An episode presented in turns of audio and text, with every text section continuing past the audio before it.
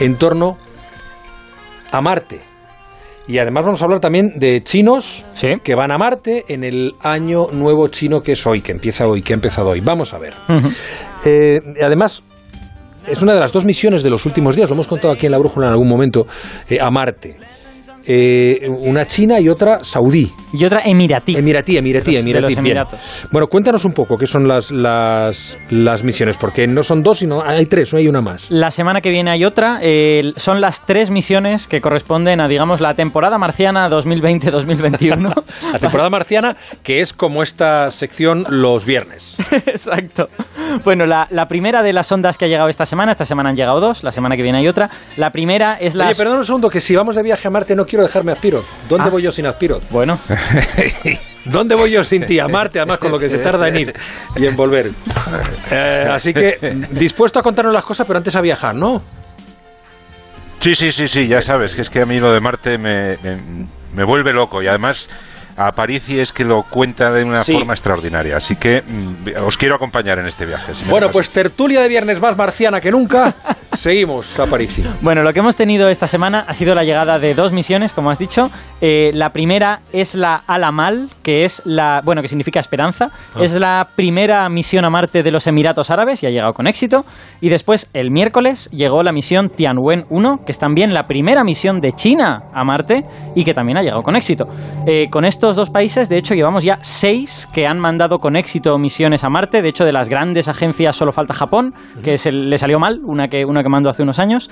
Eh, y bueno, ambas, la Alamal y la Tianwen 1, lo que han hecho es ponerse en órbita, no han bajado al planeta. De hecho, la Alamal es solo un orbitador, se va a quedar ahí en órbita, va a estudiar Marte desde la órbita.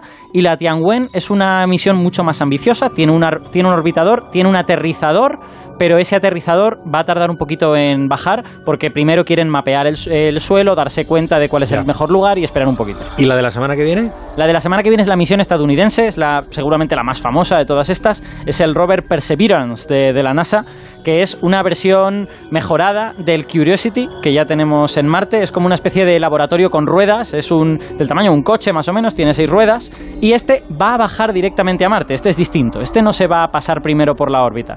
Y eso quiere decir que todos los amantes del espacio vamos a vivir lo que ya conocemos que son los siete minutos de terror son esos siete minutos que cuesta llegar desde antes de la atmósfera hasta la superficie marciana y que son siete minutos en los que la sonda lo tiene que hacer todo de manera automática, porque la Tierra está muy lejos y no le podemos dar órdenes concretas, tiene que hacerlo todo. O sea que básicamente nosotros esperamos siete minutos y si al cabo de siete minutos la sonda nos dice hola, quiere decir que ha llegado sana y salva y si no oímos nada, quiere decir que es cacharro. Claro, pero obviamente está programada para hacer esa Sí. tarea concreta. Desde luego, pero lo que pasa es que la bajada a Marte es, es muy difícil y hay, ya hay muchas sondas que han sucumbido en esa bajada. Es uno de los planetas más complicados. Oye, ¿van a quedar todos allí? Porque van, eh, parece como un chiste aquello.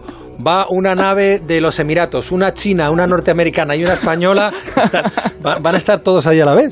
No, a ver, eso, eso se debe a que eh, la ventana de lanzamiento a Marte es una ventana relativamente estrecha. Eh, todas estas sondas se lanzaron al mismo tiempo en el verano de 2020 eh, y se aprovecha el máximo acercamiento entre la Tierra y Marte para así gastar el menor combustible posible. Eh, entonces, eh, este, este ventana dura unas semanas, todas fueron lanzadas más o menos a la vez y todas llegan más o menos a la vez. El- este máximo acercamiento ocurre cada dos años, así que la próxima vez que a lo mejor se lanza una sonda, esperemos que se lance la, la europea, eh, será en el año 2022. Todos van sin tripular, claro. Sí, claro, sin duda. No, mandar humanos a Marte aún no sabemos cómo hacerlo. Eh, bueno, meterle en una caja de estas, ¿no? Ah, sí, bueno, podemos mandar humanos y que lleguen como lleguen, claro, pero, pero que lleguen vivos y que vuelvan es otra Ya, cuestión. a ver, de todas formas, permíteme que, que, em, no dudo de tu sabiduría, que podemos eh, eh, comprobar cada semana, pero que incorpore a la conversación a Daniel Marín, que es astrofísico y divulgador de la astronáutica en su blog Eureka y en el podcast Radio Skylab. Eh, Daniel, buenas noches. Hola, buenas noches, ¿qué tal? Eh, ¿Cómo de difícil es enviar una misión a Marte con éxito? Pues es bastante difícil, en realidad no es nada sencillo. El siglo pasado eh, realmente hubo muchos, muchos fracasos. Y solo en este siglo, lo que llevamos de siglo, pues cuatro sondas no lo han logrado. Y la última fue la sonda europea Schiaparelli, que en 2016 intentó aterrizar en Marte, o amartizar, y se estrelló. Así que no, no es nada sencillo. ¿Cuáles son los objetivos de las... Bueno, por ejemplo, por partes, la misión Emirati, la de Al-Amal. Bueno, a la mal, como ha dicho Alberto, es una misión de tipo orbitador, es decir, que se limita a dar vueltas alrededor de Marte sin, sin aterrizar, ¿no?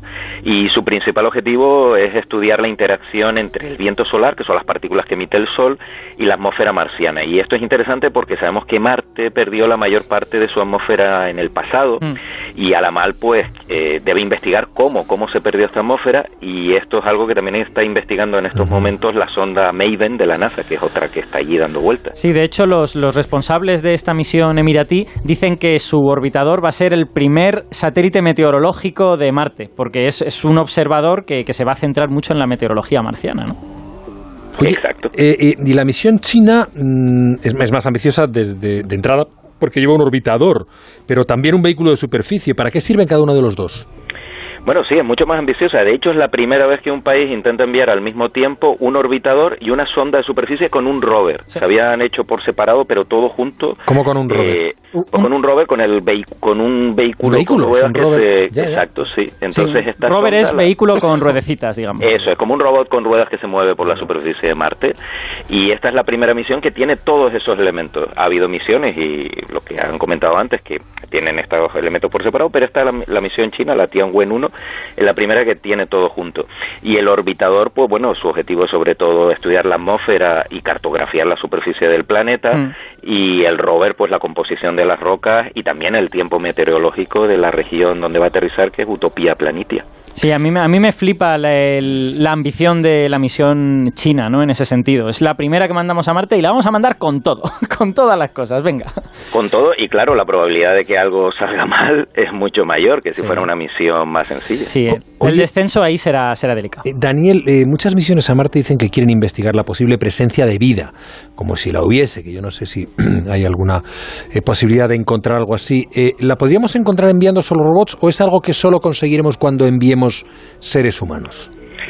Bueno, eso es una muy buena pregunta. Eh, evidentemente enviar un ser humano por ahora, como dijo Alberto, pues no se plantea, es mucho más difícil, mucho más caro y por ahora se va a intentar hacerlo mediante robot. De hecho, el rover Perseverance de la NASA, que va a aterrizar con suerte la semana que viene, es el primer elemento de una serie de misiones que tienen como objetivo traer muestras, o sea, rocas mm. del planeta rojo alrededor de 2031. Entonces, una vez que estén aquí, en la Tierra, podremos analizar esas rocas bien y saber si efectivamente en Marte en el pasado hubo vida o, hubo algo que se pareciese a la vida o no. Sí, sobre la vida en Marte yo siempre digo lo mismo. Eh, yo creo que Marte no es un mal candidato, pero la vida normalmente está donde hay agua. Y en Marte el agua está en el subsuelo. Entonces es un poco difícil que con un robot que no tenga pues, un taladro muy profundo puedas llegar a las capas donde es más probable que pueda haber esta vida, ¿no? Igual la vida te sorprende, pues la vida hace cosas muy raras. Se pueden sembrar patatas en Marte. Eh, bueno, en, las películas sí. En las películas sí. en, la, realidad es que el suelo marciano es muy salino. El suelo marciano sería muy difícil de acondicionar para que crezcan las plantas en la Tierra porque tiene enormes cantidades de sal. Qué curioso. Eh, eh, mm, Daniel, em, ¿hay alguno de los compañeros de tertulia del programa que quiere hacerte alguna pregunta? ¿Tienes inconveniente? No, no, por supuesto que no. Pedro. Hola Daniel, buenas noches. Buenas noches. Eh, eso que, que estáis relatando recuerda un poco a toda la carrera espacial que hubo en los años 60 por llegar a la, llegar a la Luna, ¿no? yo me pregunto si hay algo oculto o es casualidad que tres misiones de tres países diferentes busque llegar al, al planeta rojo casi al mismo tiempo. Bueno, como decía Alberto, es que realmente la oportunidad para lanzar sondas a Marte es cada dos años, entonces pues suelen coincidir. Pero sí que es verdad que ahora mismo hay una especie de carrera, bueno, especie no, hay una carrera entre la potencia espacial emergente que es China y Estados Unidos y, y la Agencia Espacial Europea por lo que comentábamos antes, por traer un pedazo de Marte a la Tierra, es decir, eh, lo acabamos de decir, Estados Unidos y la Agencia Espacial Europea tienen un proyecto que es la misión de retorno de muestras para traer trozos de Marte alrededor de 2031 a la Tierra y China también tiene un proyecto para traer muestras de Marte justo en 2031. Entonces realmente ahora mismo hay una carrera entre, entre China y, Estados Unidos y Europa para ver quiénes son los primeros en traer un pedazo de, Marte a la Tierra. Eh, voy a saludar a John Muller que se incorpora a la tertulia. Hola John, buenas noches.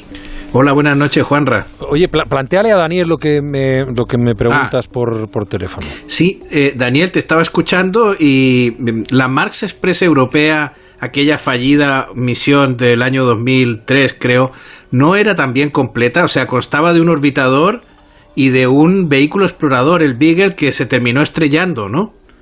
Sí, la Mars Express está todavía en órbita de Marte y es un éxito, ha sido un éxito de misión. De hecho, Europa tiene ahora mismo dos sondas, la Mars Express y la ExoMars TGO, ExoMars 2016. Eh, lo que eh, Mars Express efectivamente llevaba la sonda Beagle 2 pero la Beagle 2 era una sonda, aunque era europea, era más bien británica más que europea y no llevaba un rover. Es decir, sondas con ah. eh, orbitador y vehículos de superficie ha habido varias. De hecho, las misiones Viking en los 70 de la NASA también llevaban un vehículo de descenso y eran orbitadores, mm. pero no tenían rover. Por eso digo que la Tianwen 1 es la primera que tiene orbitador, vehículo de descenso y que ese vehículo no está quieto, sino que además va a tener un, un robotito que se, bueno, bastante grande, ¿eh? que se va a mover por la ¿Algún día se sabrá por qué fracasó la Beagle? Porque se dijo que porque se confundieron el sistema imperial con el métrico, pero la investigación al final se declaró secreta, con lo cual no lo sabemos.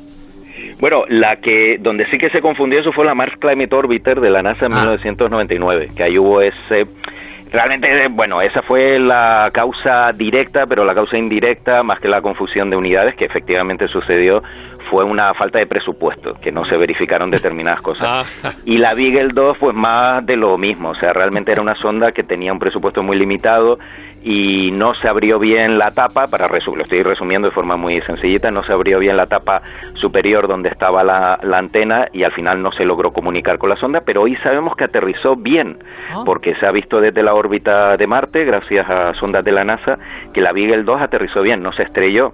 Lo que pasa es que no logró comunicarse con, con la Tierra y bueno, pues no fue un éxito por eso. Se ha convertido en una estatua en lugar de en una, en, un monumento, sí. Estamos en la brújula, en Onda Cero, hablando de Marte en la, en la tertulia de los viernes, un poco marciana hoy más que nunca, pero además de verdad. José Miguel Azpiroz también quiere plantearte una cuestión. Eh, Daniel, adelante José. Sí, sí. Quería preguntarle a Daniel por una de las misiones, porque son varias las que tiene eh, Perseverance, el, rover de la NASA y que mm, está bautizada como MOXIE, que, entiendo que es un dispositivo que es capaz de convertir eh, eh, el dióxido de carbono, que es de lo que mayoritariamente se compone la atmósfera de Marte, en oxígeno. Imagino que esto, eh, Daniel, es fundamental a la hora de pensar en que los seres humanos vayamos, viajemos a Marte, porque el oxígeno que necesitamos para respirar no lo podemos llevar, lo tendremos que fabricar allí de alguna manera. Pues sí, es uno de los experimentos que lleva este rover, Perseverance, que son interesantes desde el punto de vista de una futura misión tripulada. Curiosity ya llevaba otro instrumento, por ejemplo, para medir la radiación. O sea, son eh, todas estas misiones suelen llevar algún instrumento que, que tiene como objetivo eso, ver que, en qué medida es viable o no una misión tripulada.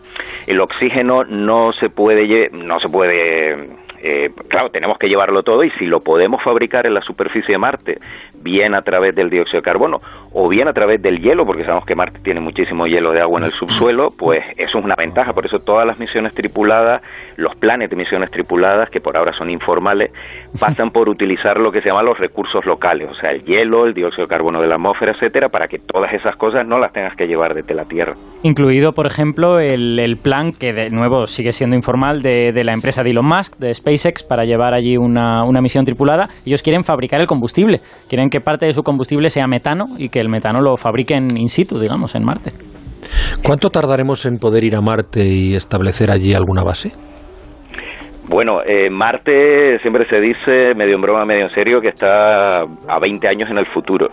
O sea, cuando yo era pequeño era dentro de 20 años, en el 2000 era en 2020 y ahora se habla a veces 2040, salvo Elon Musk, es decir, que dice que en 2026 va a poner una, un ser humano en Marte. Eh, por ahora no hay ningún plan formal, salvo esto que estamos comentando de Elon Musk, ¿no? de la empresa SpaceX. Entonces, salvo que los gobiernos se pongan en serio y realmente desarrollen un plan seguro para una misión tripulada, por ahora no, no hay nada no hay nada fiable, ¿no?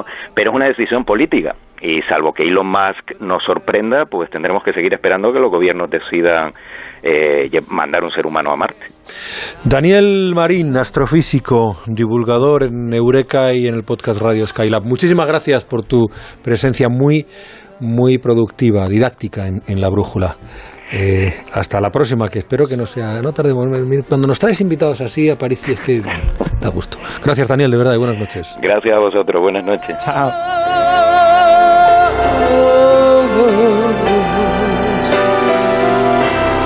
Aparici, gracias. De nada. La Esto semana que viene más. Ha estado muy bien. La semana Muy que bien. viene veremos a ver si Perseverance aterriza bien o. No lo cuentas. La NASA, la NASA tiene, tiene buen historial. Tienen currículum de aterrizar bien. O sea que hay cierta confianza.